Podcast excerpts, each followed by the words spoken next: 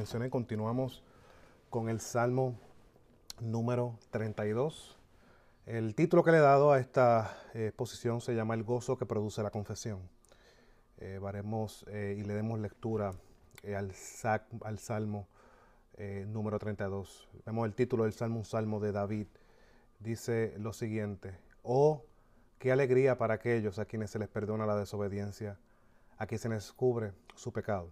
Sí, qué alegría para aquellos a quienes el Señor les borró la culpa de su cuenta, los que llevan una vida de total transparencia. Mientras me negué a confesar mi pecado, mi cuerpo se consumió y gemía todo el día, día y noche. Tu mano de disciplina pesaba sobre mí. Mi fuerza se evaporó como agua al calor del verano. Finalmente te confesé todos mis pecados y ya no intenté ocultar mi culpa. Me dije, le confesaré mis rebeliones al Señor, y tú me perdonaste. Toda mi culpa desapareció.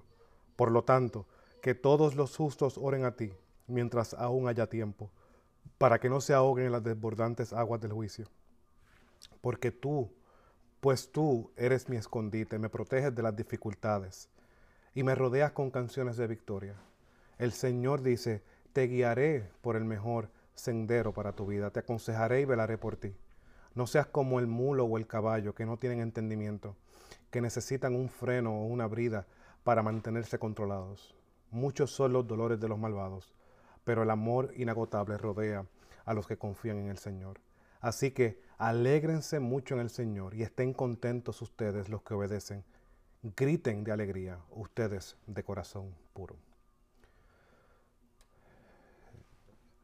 Wilbur Chapman, un evangelista metodista del siglo XIX, dijo una vez de un predicador australiano que fue confrontado por un líder eh, en una iglesia sobre su manera en la cual él se, él se expresaba sobre el pecado.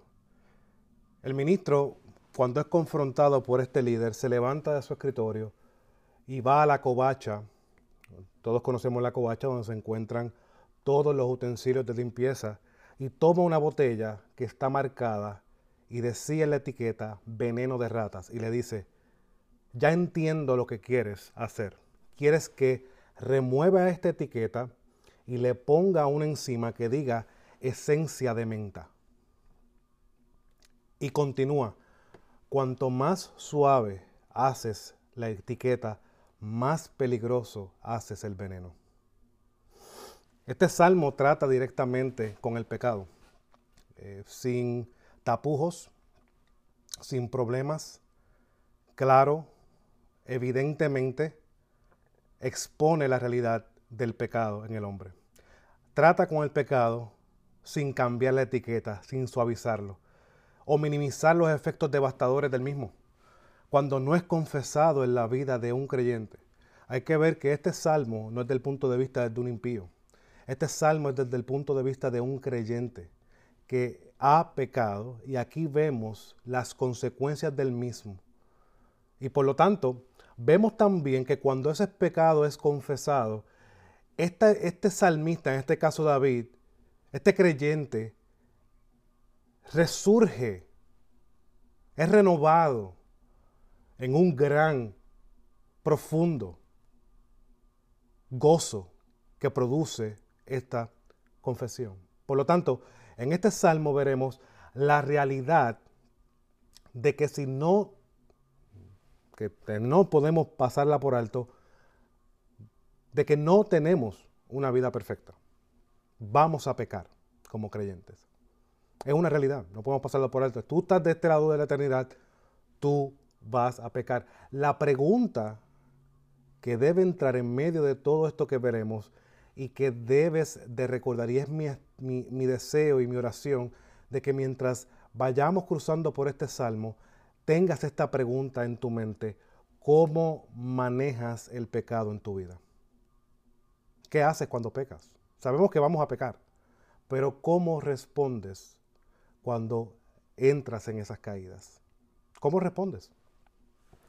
Mientras, mientras piensas esto, quiero que veamos el contexto de este salmo. Este salmo refleja el tiempo en el cual David ya era rey, en, Israel, ya era rey sobre el pueblo de Dios.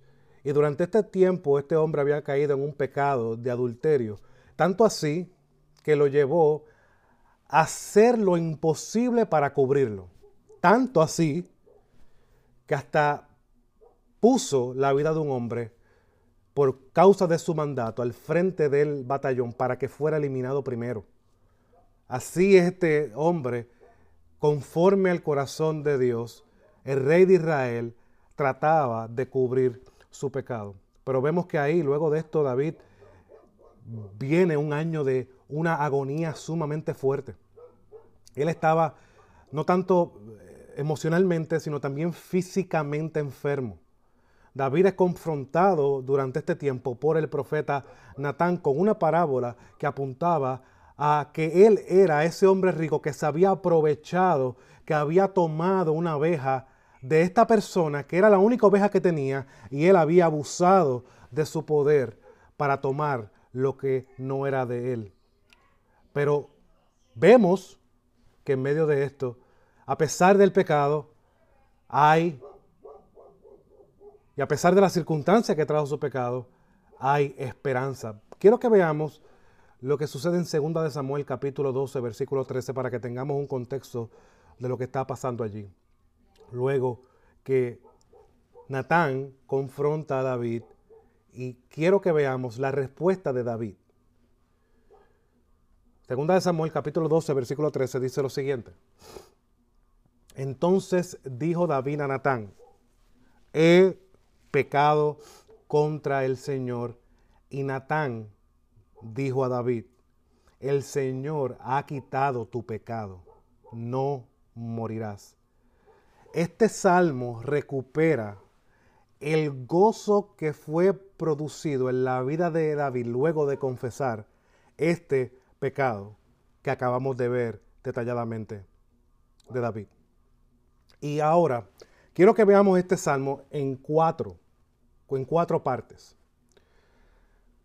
David comienza este salmo expresando el gran gozo, un gozo indescriptible al ser perdonado. Versículos 1 y 2. Este salmo comienza con la palabra que hemos visto anteriormente en otros salmos, bienaventurado. Sabemos el significado de esta palabra. Esta palabra significa una felicidad al nivel máximo. Está hablando de un gozo indescriptible. Este hombre en su circunstancia está totalmente imposibilitado, no puede hacer nada por él mismo. Este hombre recibe algo que Dios es el que está dándole a él. Por lo tanto, debemos concluir que todo pecado, mi hermano, en primera instancia, no importa el tamaño, no importa la cantidad, es contra Dios. Cada mentira, cada deseo profundo por la mujer de tu prójimo, cada deseo por las pertenencias de tu prójimo, cada asesinato que cometemos en nuestros pensamientos, no están yendo en contra de esa persona directamente, están yendo en primera instancia en contra del Creador de los cielos y la tierra, en contra del Dios que está todo creado, todo por Él, que Él es soberano sobre su creación y que Él determina lo que es correcto. Ahora podemos entender el mismo salmista en el Salmo 51, cuando dice David de la siguiente manera, contra ti, contra ti, que vemos la repetición implica una afirmación, David está dándole al clavo de que el pecado se hace, se comete en primera instancia en contra de Dios, contra ti, contra ti, solo he pecado. He hecho lo malo delante de tus ojos, de manera que si esto es así, el resultado de esto, de manera que eres justo cuando hablas. Tus decretos, lo que tú has dicho, lo que tú determines es lo correcto. Y sin reproche cuando juzgas. Aquí vemos que David no solamente está poniendo que el pecado se comete en primera instancia delante de Dios, sino el salmista reconoce a Dios y sus juicios como los correctos, aunque eso, como vemos en la vida a través de David, que lo sabemos claramente, sus hijos comienzan a perseguirlo, en su familia se ocurre, a una se viola hasta una de, sus hijas. Vemos que hay un montón de calamidades que surgen en la vida de David. Pero David dice, todo eso que tú has decretado, Señor, es bueno. tus juicios son correctos. O sea que este gozo que exalta, que expresa el salmista, es producido por haber recibido el perdón de Dios. Y lo que otra cosa que nos muestra esto que estamos leyendo es que Dios es el único que puede hacer algo a nuestro favor. Dios es el único que puede perdonar nuestros pecados.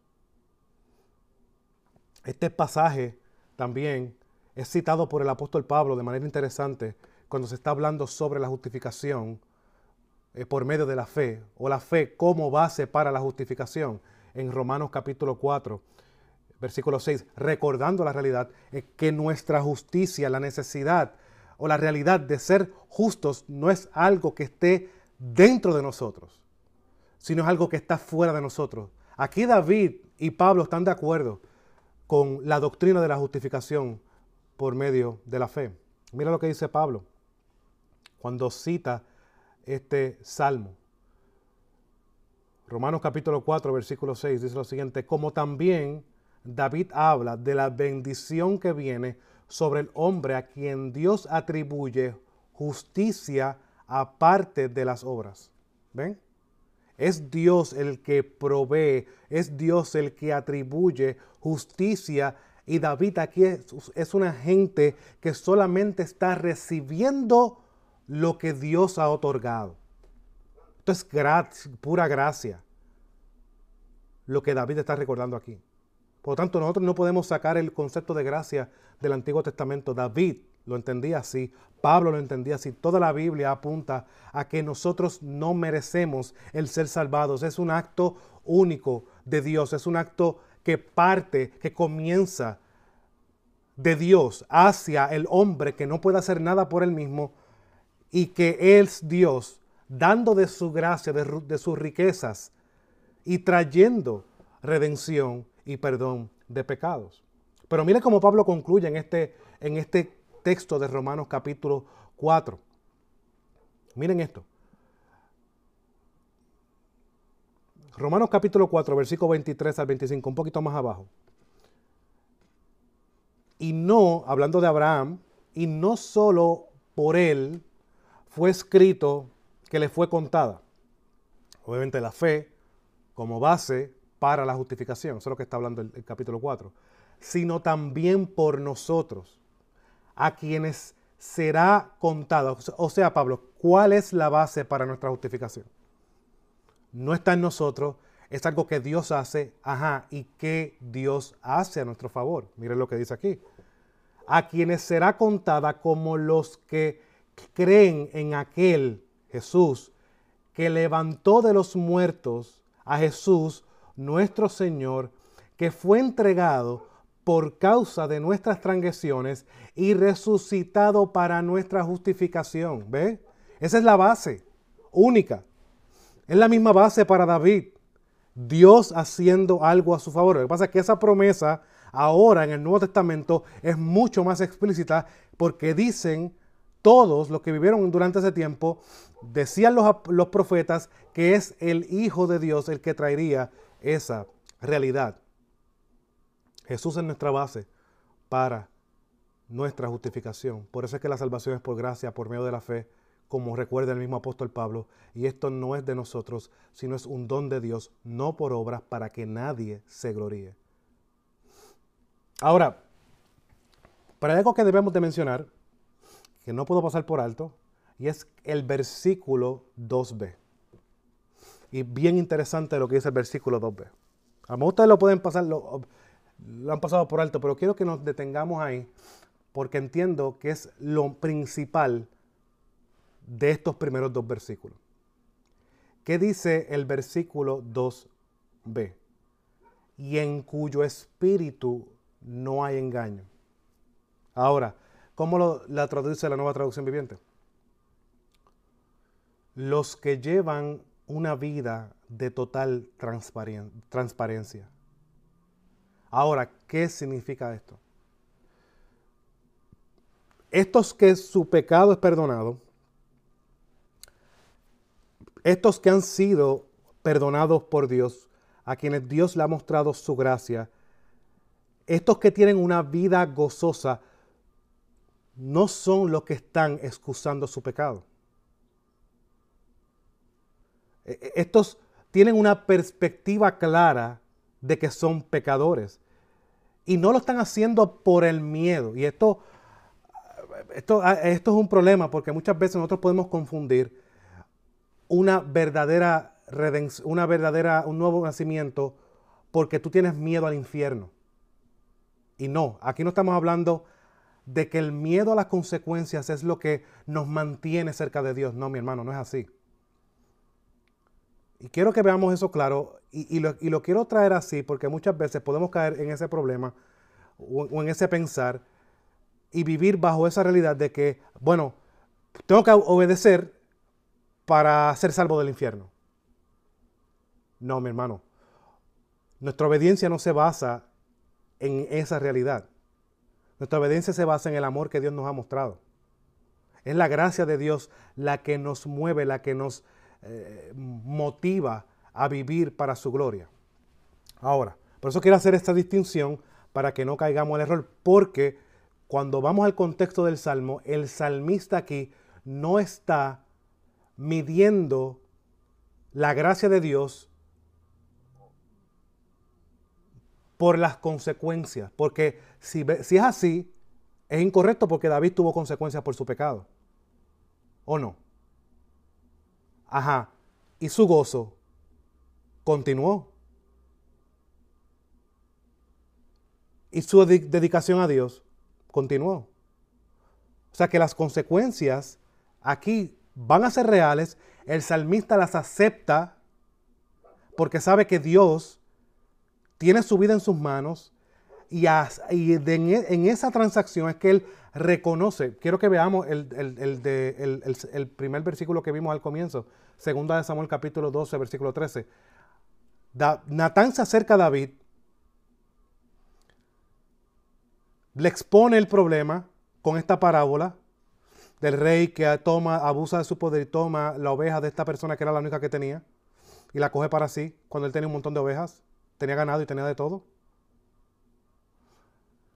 Miren, lo que hace David.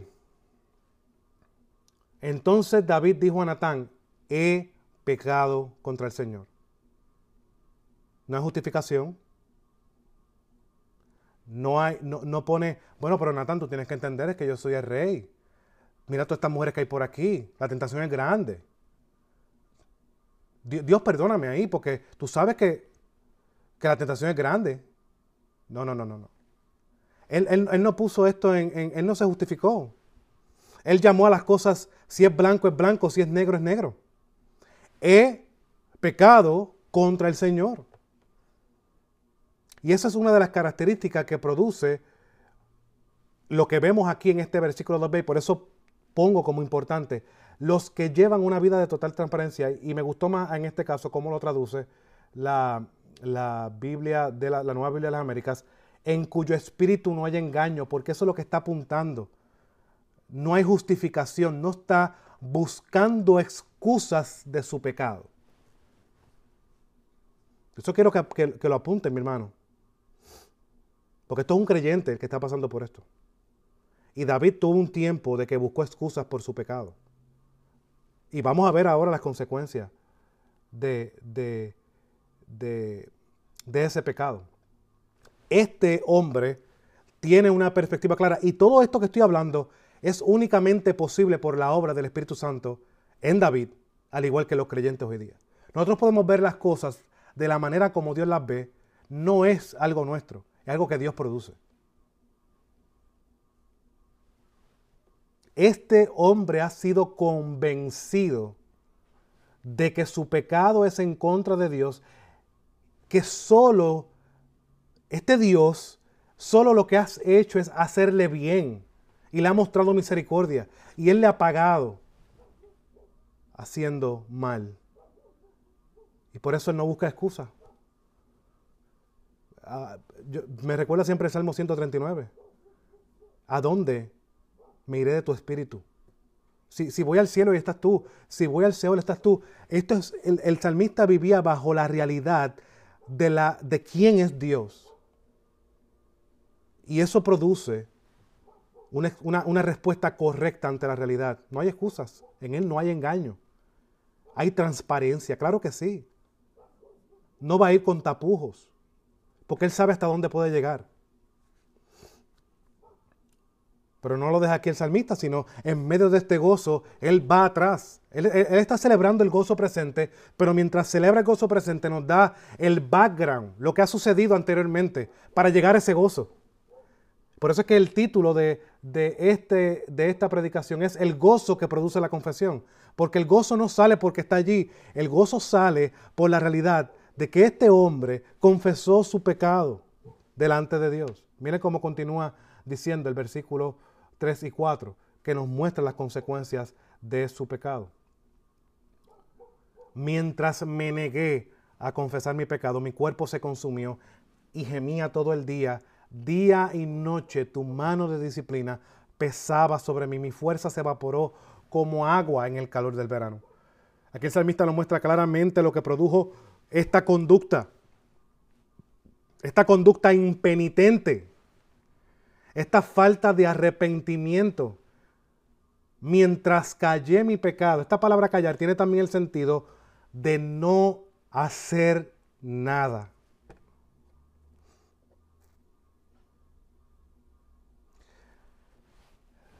Esto lo podemos traducir también, mi hermano, como ser indiferente. Déjame decirle algo. Usted puede pensar cualquier pecado y yo me he dado cuenta que el pecado que más predomina en la iglesia de hoy día es la indiferencia.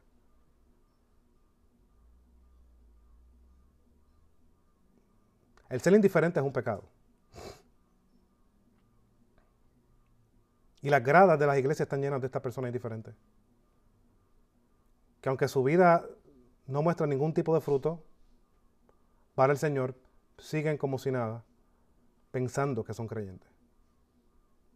Eso no es lo que el salmista está hablando aquí. El salmista está hablando aquí de uno que está bajo la palabra de Dios, o sea, está bajo Dios y se pone delante de Dios en el sentido de decir, Señor, lo que tú dices en tu palabra es verdad y yo la acato así. Yo no, yo no voy a ir con tapujos sobre mi pecado. Es pecado, es pecado. Y así voy a trabajar con esto. Reconociendo que tú eres el que sabe lo que estás diciendo. Yo no soy nada. Yo necesito de ti. Y aquí vemos claramente esa realidad, la indiferencia de este salmista. No hizo nada. David siguió su vida normal por un tiempo. Impenitente, sin arrepentimiento. Fue hasta que Dios envió a Natán, que él que trajo reconocimiento, ese fue el medio que Dios utilizó para traer reconocimiento a David. Así como en el Edén, no hay nada nuevo debajo del sol. Cuando nuestros padres Adán y Eva pecan, ellos no fueron, Señor, contra ti y solo contra ti he pecado. No, no, se escondieron, tuvieron vergüenza, miedo, porque ya esa relación con Dios se había totalmente roto. Pero Dios en su gracia, sabiendo que iba a mostrar gracia a la humanidad por medio de Cristo, comienza a darnos una, una figura de lo que sería la gracia de Dios. Y es Dios acercándose a Adán, preguntando por Adán, el Dios que todo lo conoce, se pone a nuestro nivel. Adán, ¿por qué te escondes? Dios sabía por qué Adán se escondía y Dios sabía dónde Adán estaba, pero es Dios mostrando su gracia tratando de buscar al hombre. Y aunque el hombre se justifica, eh, la, la mujer que tú me diste, no la serpiente, vemos claramente que Dios cuando estos dos seres se rebelan, mereciendo su justa ira, porque Él es Dios, Él provee un medio para arreglar lo que ellos habían dañado, dándonos así una figura de que es Dios interviniendo en nuestro problema. Es lo que está haciendo aquí Dios con David, por medio de Natán. Natán es el medio. Natán es el instrumento en las manos del Redentor, utilizado para traer arrepentimiento a uno de sus hijos. Orquestado por Dios todo.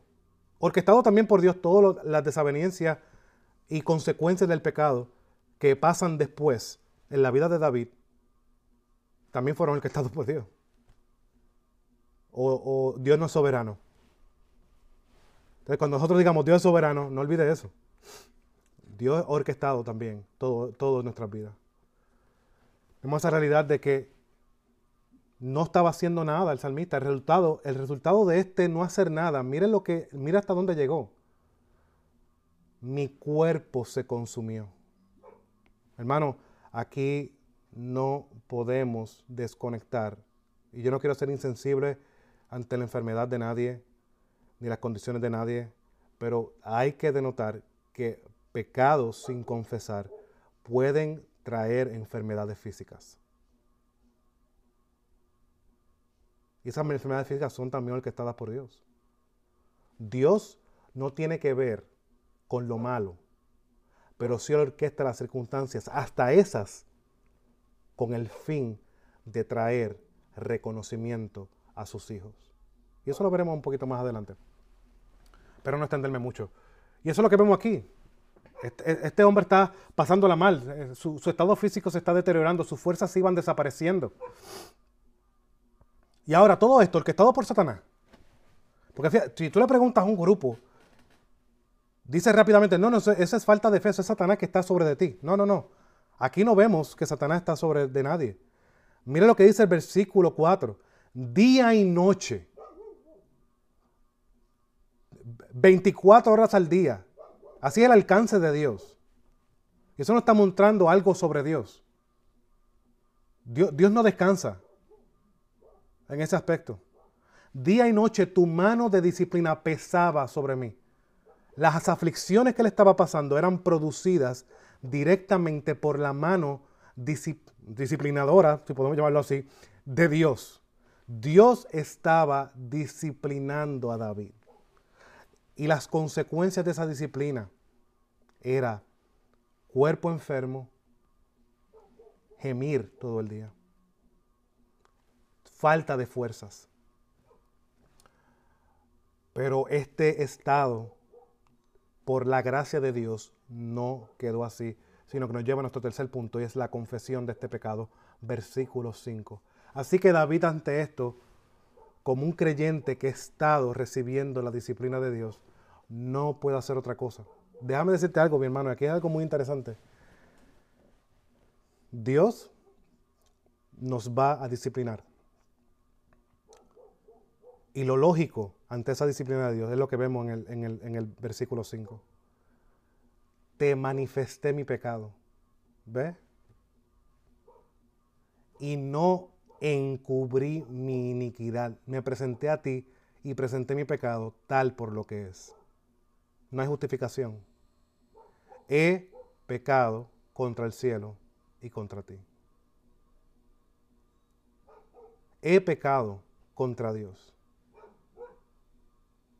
Aquí olvídate las consecuencias.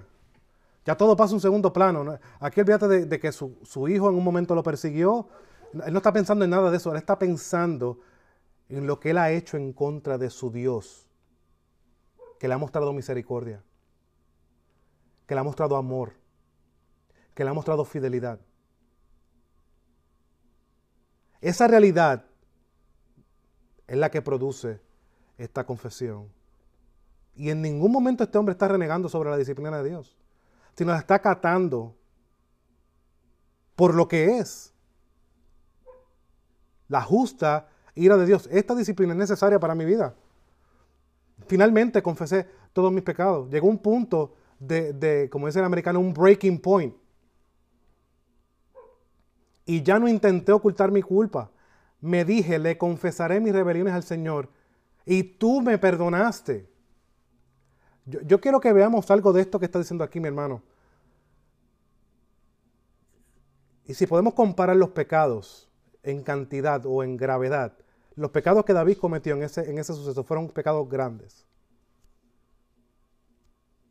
Pero él pudo experimentar el perdón de Dios. Lo que nos asegura a nosotros, el que confiese su pecado, el que confíe en la obra de Cristo, sus pecados son perdonados.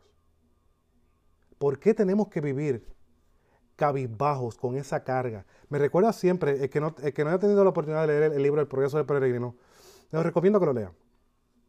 Porque habla sobre esto mismo.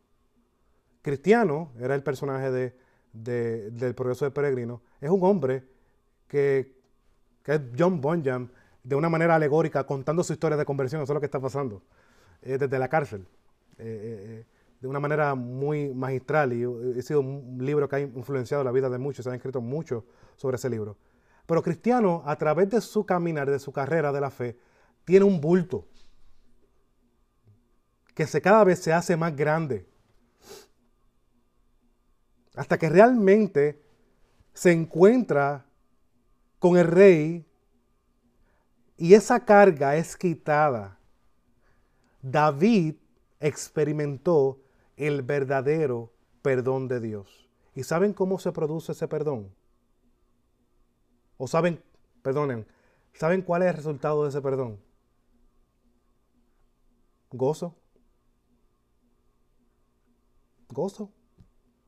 Eso es lo que, David, eso es lo que el salmista está comenzando aquí. No, no podemos olvidar el contexto del salmo.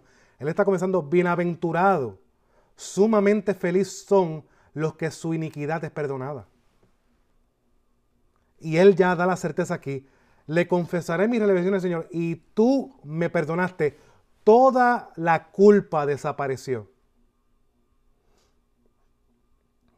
Este salmo nos da la seguridad del que se acerca a Dios en humillación, en arrepentimiento, experimenta verdadero perdón, experimenta esa carga de encima fuera de sus hombros y experimenta un gran gozo.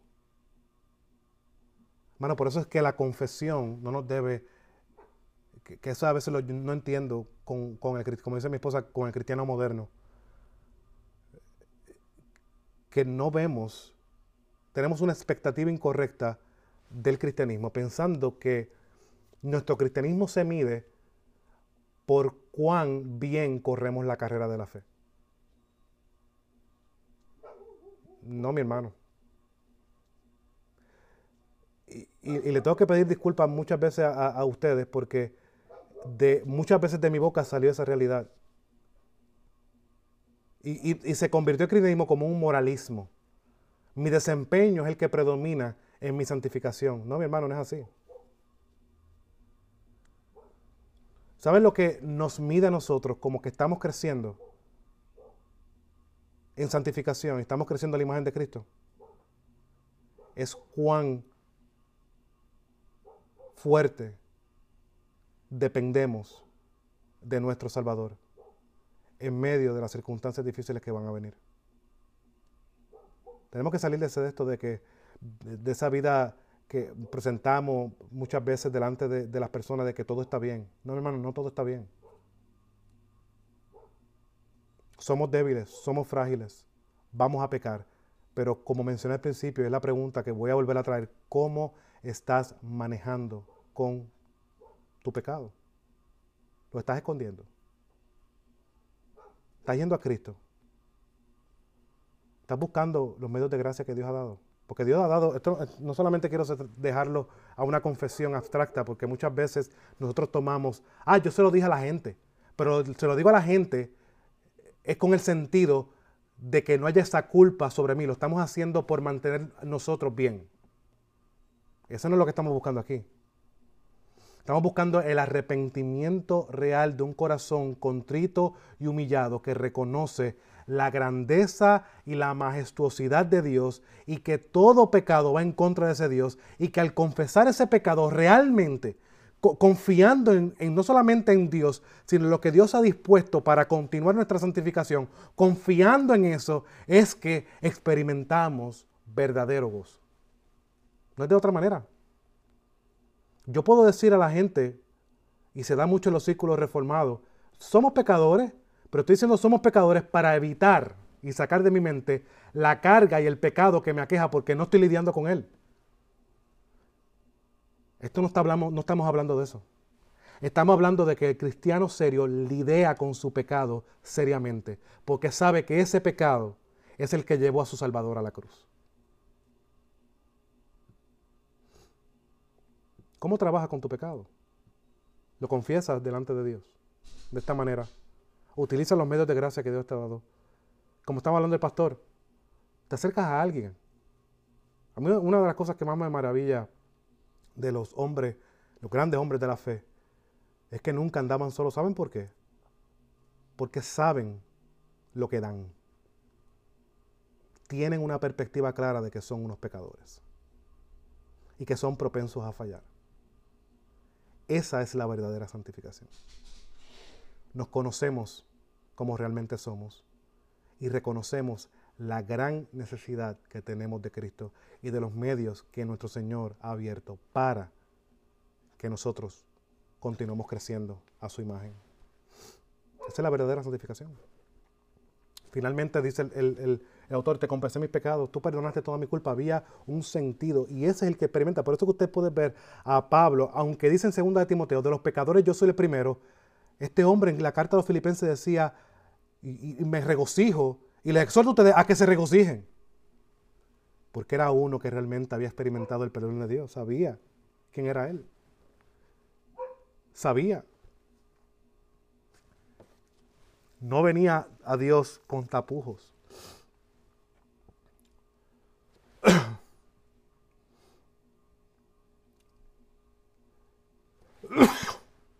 Dice el versículo 5. Te manifesté mi pecado y no cubrí mi iniquidad. Dije, confesaré mis transgresiones al Señor y tú perdonaste la culpa de mi pecado. Vemos cómo aquí se menciona un gran cambio. David deja de engañarse a sí mismo, deja de, pintar apariencias. Y mira, y mira lo que hace, confiesa su pecado. Y esto es tan importante en este salmo que miran cómo lo menciona tres veces. Culpa, rebeliones, pecados. Culpa, pecados, transgresiones. Ah, de, igual manera lo que vemos en Éxodo, capítulo 34, versículos 5 al 7, cuando Moisés pide ver la gloria de Dios, ¿qué Dios muestra de su gloria? El Señor descendió desde la nube y estuvo allí con él mientras éste invocaba el nombre del Señor. Entonces pasó el Señor por delante de él y proclamó, el Señor, el Señor, Dios compasivo, clemente, lento para la ira y abundante en misericordia y verdad, que guarda misericordia a millares, el que perdona la iniquidad, la transgresión y el pecado, y que no tendrá por inocente al culpable, que castiga la iniquidad de los padres sobre los hijos y sobre los hijos de los hijos hasta la tercera y cuarta generación. Aquí vemos claramente, este fue lo que David tenía en mente este Dios perdonador que iba a ofrecer por gracia perdón a millares, que es el Dios que es justo, como dice Pablo, y el que justifica. Este es el Dios que trajo gozo a su corazón cuando confesó su pecado. Pero no se queda ahí el salmista, luego de haber experimentado el gozo que por medio de un pecado impenitente, produjo una confesión y esa confesión produjo gozo, no se queda callado ante esto que ha sucedido en su vida, sino que vemos que exhorta, versículo 6 al 11, y con este punto terminamos, exhorta a otros sobre el pecado. Está aprendido la lección. ¿Y qué hace? Instruye a otros. Así menciona eh, eh, eh, el, Salmo, el Salmo 32, versículo 6. Por eso, que todo santo ore a ti en el tiempo que pueda ser hallado. Ciertamente, la inundación de muchas aguas no llegarán estas a él. Lo, lo, que está tratando aquí de proyectar el salmista es que un creyente que está abrumado por la tormenta, inundación que produce la falta de confesión, esto amenaza su vida y por lo tanto lo que está haciendo el salmista aquí es dándole al pueblo una gran advertencia. Es mi punto de aquí. Advertirle a todos ustedes. Que todo santo ore a ti en el tiempo en que pueda ser hallado. Hay un tiempo determinado. La impenitencia la falta de confesión, lo que estás haciendo es aguardando ira para el día del juicio. Y un creyente que no confiesa su pecado no puede ser creyente. Porque al altivo Dios mira de lejos. Al orgulloso Dios mira de lejos. Por lo tanto, aquí vemos una gran advertencia Y aquí vemos otra advertencia, no solamente esta, de que el tiempo se está acabando, avanza, no esperes a que las aguas te lleguen al cuello. Sino que en el versículo 8 y 9, David aconseja a otros, recordando de esta manera simple y sencilla, si no te controlas, Dios te va a controlar.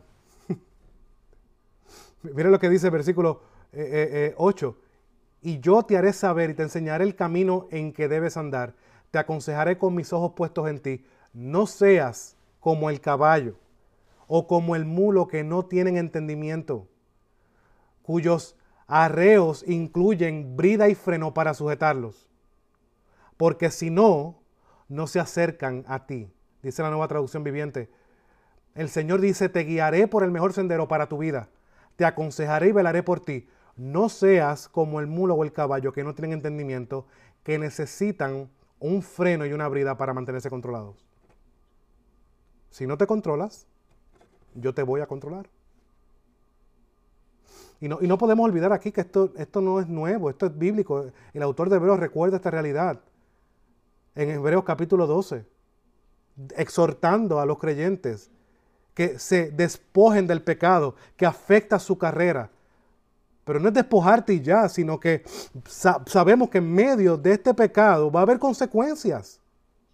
Y es la disciplina de Dios para con sus hijos. Y esa disciplina es una disciplina amorosa. Porque es Dios cumpliendo el propósito para el cual nos ha llamado formar la imagen de Cristo. Y esto es la verdadera santificación, las dificultades, los problemas, haciendo ver nuestro gran pecado para que nosotros hagamos como David y vayamos confiadamente al Dios que ahora por medio de Cristo nos abre, nos da entrada al trono de la gracia para que entremos, valga la redundancia, con toda confianza y nos pongamos en sus manos y confiemos plenamente, únicamente, exclusivamente en Él. Así es que crecemos en santidad. Si nosotros estamos pensando que crecer en santidad es hacer las cosas bien únicamente y ya, hermano, no, solo, no, solo estamos siendo como los fariseos. Estamos midiendo nuestro esfuerzo como resultado. Señor, yo estoy haciendo las cosas bien. Y así caemos mucho. Yo lo he hecho. Señor, pero yo voy a la iglesia y, yo te sirvo. ¿Y por qué esto me pasó? Olvidando la realidad más grande de que Dios es el que está gobernando sobre mi vida. Cuando yo dije que obviamente en ese momento confirmé, expresé públicamente lo que Dios había hecho en mí, en mi bautismo, muero al mundo y vivo para Cristo, yo estaba poniéndome bajo las manos cuidadosas del Dios soberano que ahora es el dueño de mi vida y sabe que es lo mejor para mí. No, no olvides eso nunca, mi hermano. Dios es nuestro Salvador, pero Él es nuestro Señor. Y el salmista recuerda esto aquí. Termina de una manera esperanzadora, recordando el amor de Dios, recordando el amor inagotable, la fidelidad de Dios. Mira lo que dice el versículo 10 y 11. Muchos son los dolores del malvado, pero el amor inagotable rodea a los que confían en el Señor. Así que alégrense mucho en el Señor. ¿Ve lo que dice aquí? No alégrense algo. Ah, más o menos alegre. O anden ahí, vivan. No, no, queda más remedio, pues. No queda, como hacen muchos. Bueno, pues tengo que confiar en Dios, no tengo más remedio. No, no, no, no, eso no es el punto aquí alégrense mucho en el Señor. Estén contentos, regocíjense, sean felices como comienza el, Salmo. Ustedes los que obedecen, griten de alegría, ustedes de corazón puro. El corazón puro aquí no está hablando de corazón perfecto, está hablando de un corazón que ha sido convencido de su pecado que ha sido renovado por medio de la obra del Espíritu Santo y que ahora reconoce verdaderamente su pecado y que va confiando en Dios como el único que puede perdonar ese pecado, el único que puede hacer algo a su favor y confiando en los medios que Él ha hecho eso, ese acto es lo que produce gozo en el salmista. Quiero leer y terminar con Hebreos capítulo 12, versículos 5 al 8, para recordar lo que he mencionado antes sobre el autor de Hebreos y lo que está tratando de decir en este capítulo 12. Además, han olvidado la exhortación que como a hijos se les dirige. Hijo mío, no tengas en poco la disciplina del Señor, ni te desanimes al ser reprendido por Él. Porque el Señor, a quien ama, disciplina y azota a todo el que recibe por hijo. Es para su corrección que sufren. ¿Qué estaba pasando aquí con los hebreos? Los hebreos, a los cuales se les dirige esta carta, habían abandonado el Evangelio para ir de vuelta a los rudimentos y los rituales por causa de la persecución. Ellos ponían, estamos siendo perseguidos, las circunstancias están definiendo quiénes somos nosotros, pues vamos a irnos a lo más fácil, que es hacer lo que hacíamos antes y eso es lo que es aceptado por la gente. Los romanos aceptan los judíos, pues volvamos atrás. Y el autor de, Hebreos lo que está recordando es que volver atrás no están volviendo a nada. Porque no hay nada a lo cual volver atrás. Porque Cristo es suficiente, superior a los ángeles, superior a Moisés, superior al, sacerdocio de Leví. Es Cristo en el cual todas las promesas de Dios son amén y son sí. No hay nada atrás que volver. Y por lo tanto, en medio de ese pecado que era volver atrás, el autor le está recordando, va a haber consecuencias por esos pecados. Por eso le recuerda la palabra de Dios, que este texto lo vemos en Proverbios capítulo 3, versículo 12, animando al pueblo a que no te desanimes, porque tú eres un verdadero creyente, la disciplina de Dios es necesaria, porque el que Dios toma como hijo, Él va a disciplinar. Por eso dice el versículo 7, es para su corrección que sufren la persecución presente que estaban sufriendo era la corrección de Dios. Y continúa y finalizo. Dios los trata como a hijos. ¿Cómo sabemos que Dios trata a estos hebreos como a hijos? Porque a qué hijo, trae un, ejemplo temporal, terrenal, porque qué hijo hay a quien su padre no discipline. Es ilógico. Versículo 8. Pero si están sin disciplina, de la cual todos han sido hechos participantes. no se escapa nadie. Esto no es solo para los hebreos, sino para todos los santos. Entonces son hijos ilegítimos y no hijos verdaderos. Tú amas a Dios, tenemos que aceptar la disciplina con gozo, con alegría. Como dice el apóstol Pablo en Romanos capítulo 5, y nos gloriamos de las tribulaciones. Porque sabemos que estas tribulaciones presentes, esta persecución presente, esta enfermedad produce carácter probado. Y nos continúa llevando esperanzados en que lo que Dios ha dicho es así. Y sabemos que Dios en medio de esas tribulaciones derrama su amor por medio de su Espíritu. Nos muestra su fidelidad. Nos muestra su paciencia. Nos muestra frutos cuando crecemos a la imagen de su Hijo, que podemos mirar y decir, wow, Señor, yo he, sido, yo he salido victorioso de este pecado. Glorias sean dadas a ti. Porque yo soy propenso y te, y, te vuelvo a pedir por ese pecado, aunque ya, ya no lo esté haciendo por, por hace tiempo. Porque puedo volver allí. Y si no he vuelto allí es por tu gracia. ¿Ven? Produce esa confianza en Dios y produce ese gozo en Dios. Por eso, mi hermano, alégrense mucho en el Señor. Alégrense mucho en el Señor, porque la verdadera confesión es la que produce gozo en nuestras vidas. Ahora, ¿cómo estás lidiando con tu pecado? Te dejo con esa pregunta a ti. Quiero que te evalúes esta noche. No te acuestes. No te acuestes esta noche sin evaluar. Sin evaluarte diligentemente. No digas, ah, todos somos pecadores. Eso es justificación, mi hermano. No, no, no. Señor, yo soy un pecador. He pecado contra el cielo y contra ti, como dijo el de, el de la parábola del, del, del hijo pródigo, que es, que es una figura de nosotros. He pecado contra el cielo y contra ti. No hay excusas al Padre. No vaya con excusas. Sea diligente en reconocer quién es usted, quién es Dios y la necesidad continua que usted tiene de un Salvador. Oremos, mis hermanos. Señor Padre Santo, Padre bueno, te damos gracias por tu palabra.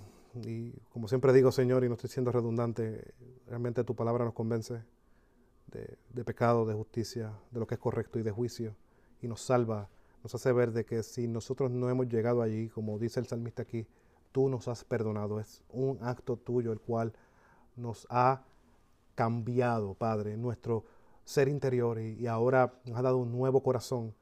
Y con ese nuevo corazón nos ha dado una nueva eh, voluntad, Señor. Esa voluntad no está despegada de la tuya, sino que está consona a la tuya. Y por eso nuestro pecado no lo tratamos igual como lo tratábamos antes, sino nos duele, nos aqueja. Y por eso vamos a ti, porque tú eres el único, Señor, que puede perdonar nuestra iniquidad, nuestro pecado y nuestra transgresión. Y tú eres el único que cuando mientras hacemos eso, produces, y es un gozo que tú produces en nosotros. Señor, te pido por nuestra iglesia, te pido por la manera en la cual estamos manejando nuestra vida, porque todos tendremos algún día para dar cuenta a ti. Y tenemos Marco, Mateo capítulo 7, que nos recuerda claramente a muchos que en ese día se cuestionaban, Señor, Señor, no hicimos milagros en tu nombre, no expulsamos demonios. Y Jesús dijo, yo nunca los conocí, hacedores de maldad. Yo nunca los conocí. Ustedes que se jactaban en su obrar y no vivían una vida realmente piadosa delante de mí. Oh Señor, nosotros podemos ser uno de esos. Te pido por tu gracia, Señor, que pongas reconocimiento en los corazones que me escuchan hoy, que traigas verdadero arrepentimiento y fe, y que esto sea, el fruto de esto sea, una confesión de tus pecados, y esa certeza que solamente tú puedes dar de la realidad de que cuando confesamos nuestros pecados, tú nos perdonas. Y eso produce un gozo inexplicable, incalculable, que no se compara a la mejor noticia que te pueden dar hoy, sino que esa noticia de que somos perdonados en ti es la que trae una alegría profunda y extensa en nuestros corazones. Padre, nos ponemos nuestra vida en tus manos y te pedimos todo esto en el nombre de tu amado Jesús. Amén y amén.